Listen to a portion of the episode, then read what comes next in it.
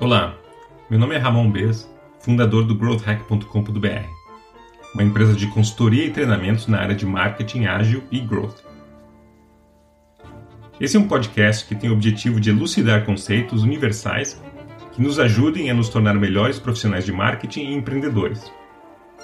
A cada semana, trazemos um assunto diferente e o assunto de hoje é sobre viés de sobrevivência. Durante a Segunda Guerra Mundial, matemáticos e estatísticos americanos se dedicavam a resolver o problema de fortificar os seus aviões de guerra. No final de cada missão, alguns poucos aviões voltavam intactos, outros voltavam cheios de buracos de balas e muitos nem voltavam porque eram abatidos durante as batalhas. O plano então foi pegar os aviões que voltavam com buracos de balas e analisar estatisticamente quais eram as partes dos aviões que eram mais atingidas e protegê-las depois. O Abraham Ball, no entanto, teve uma ideia que fundaria um dos conceitos mais úteis sobre como seres humanos erram em sua tomada de decisão: o viés de sobrevivência. Quando os estatísticos americanos analisavam as áreas menos danificadas dos aviões que tinham sobrevivido aos ataques, eles estavam cometendo um erro de julgamento grave, que é o de presumir que, para prever o resultado de uma ação, basta tirar conclusões sobre os vencedores ou sobreviventes dessa ação. Ou seja, basta analisar as partes que não foram atingidas por balas dos aviões que voltaram. Mas, se a ideia era proteger as áreas dos aviões que, ao atingidas, causavam a queda deles, o exército deveria fazer exatamente o contrário e proteger todos os lugares em que não haviam buracos de balas nos aviões sobreviventes. Isso parece óbvio, até porque as áreas menos atingidas por balas nos aviões que voltavam eram justamente o cockpit e o motor. Era por isso que os aviões conseguiam retornar à base. Mas esse erro de julgamento, ou viés cognitivo, está presente em todos os lugares. Depois de ler a biografia do Steve Jobs, tudo que eu queria fazer era largar a faculdade e montar uma empresa visionária com um amigo em uma garagem. Mas mais de 95% dos empreendedores de sucesso, no entanto, eles têm ensino superior.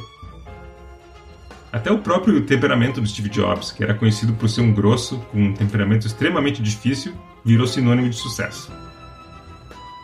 Embora muitos de nós sabemos que os líderes mais efetivos são os que têm uma alta habilidade de manter equilíbrio emocional.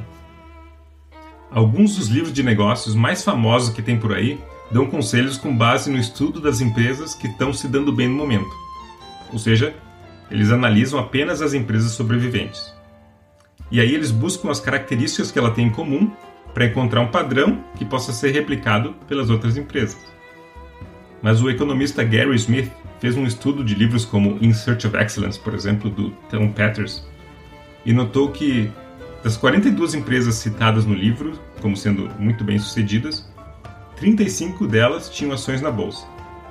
Dessas, nada menos do que 20 delas tiveram ações com performance abaixo da média do mercado no longo prazo. Viés de sobrevivência também nos leva a individualizar casos de sucesso erroneamente. Estudar e tentar imitar o que o Steve Jobs, o Zuckerberg, o Bill Gates ou Jorge Paulo Leman fizeram individualmente, através das histórias que contam deles, leva a erros de julgamento sobre o que realmente pode levar ao sucesso. Por exemplo, existe um mito que se propaga na humanidade há séculos e que tem muito pouca base na realidade, que é o de que inovação é produto de uma sacada genial de um indivíduo genial. Estatisticamente, no entanto, é infinitamente mais provável que uma equipe trabalhando em melhorias incrementais cheguem a melhores resultados do que indivíduos tendo lampejos criativos.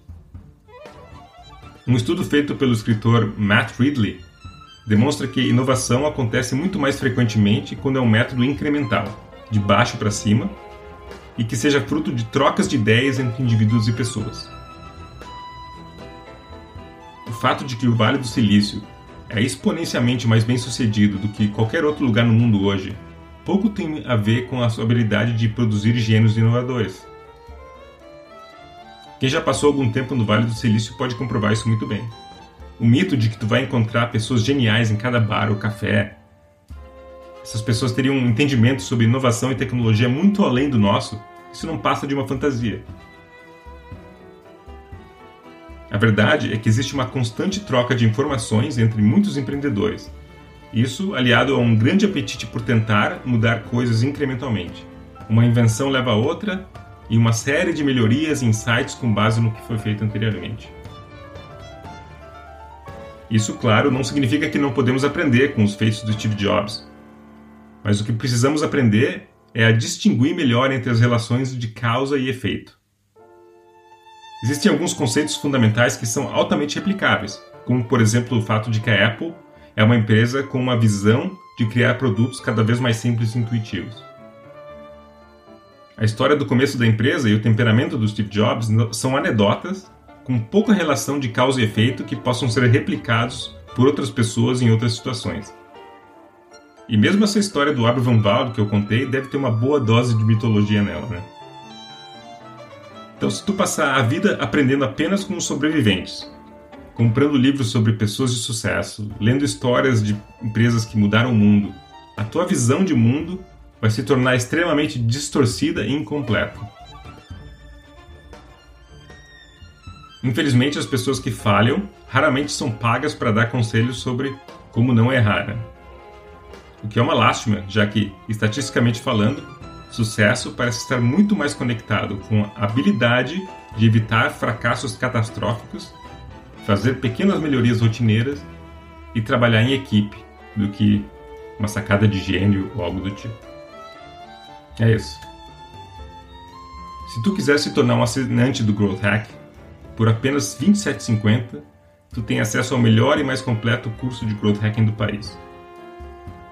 Os nossos cursos foram cuidadosamente criados com base no que tem de mais atual na literatura sobre o assunto, e tudo que é ensinado já foi posto em prática em empresas como a 99, a Macro Atacado, o Tour Radar, que é um dos marketplaces de turismo mais famosos do mundo, Bitpanda, uma das maiores fintechs da Europa, e muitas outras. De quebra, nós temos outros cursos que é para complementar a tua educação como growth hacker e profissional de marketing ou empreendedor, que inclui SEO, programação e me modelos mentais. Acesse growthhack.com.br barra planos para saber mais. Um abraço.